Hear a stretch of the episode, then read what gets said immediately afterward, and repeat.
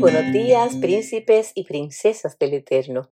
Nuestra lectura matinal para hoy día 31 de julio lleva como título Oirás una voz. El versículo clave se encuentra en el libro de Isaías, capítulo 30 y versículo 21, y lee como sigue. Y si te desvías a la derecha o a la izquierda, oirás una voz detrás de ti que te dirá, por aquí es el camino, vayan por aquí. La gente del siglo XXI se jacta de ser autosuficiente, de tener la capacidad de tomar sus propias decisiones sin que nadie les trace pautas, y mucho menos Dios. Curiosamente, el mismo grupo que arrastrado por las corrientes de la posmodernidad se supone independiente, toma la mayor parte de sus decisiones bajo la influencia y la dirección de un algoritmo un amo electrónico que sutilmente ha asumido el control de lo que hacemos. De acuerdo con un artículo publicado en la revista New Scientist, para la mayoría de nosotros resulta imposible pasar un día de nuestra vida sin interactuar con un algoritmo. Por ejemplo, entro en una tienda de libros. Voy en busca de algunos títulos. Luego me voy a revisar mis redes sociales y me encuentro con varias plataformas anunciándome los mismos libros que acabo de ver. Y es que Facebook, Instagram, Google y Amazon todos usan algoritmos que se dedican a conocer cada detalle de nuestras vidas. Y luego usan esa información para inducirnos a tomar decisiones de todo tipo.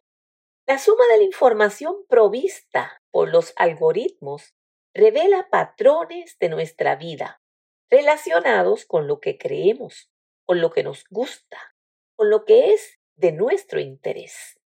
A veces los algoritmos nos guían a tomar decisiones acertadas y otras veces nos inducen a endeudarnos o adquirir algo que no necesitamos.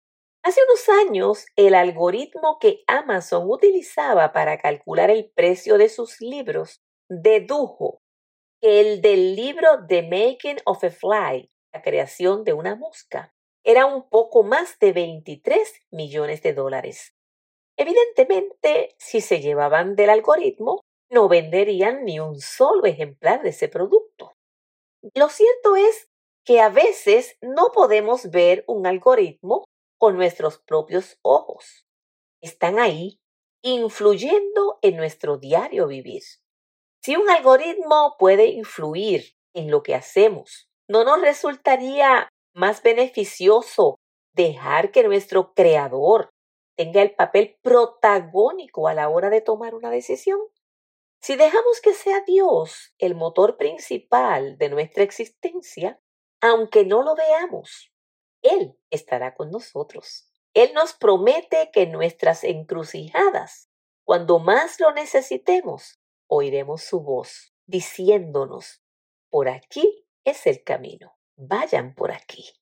¿Estamos oyendo su voz? Quiera Dios que sí podamos escuchar su voz y que no solamente la escuchemos, sino que hagamos caso de lo que nos dice. Que hoy tengamos todos un día bendecido y feliz, lleno de la dirección maravillosa de nuestro Dios. Que Dios les bendiga.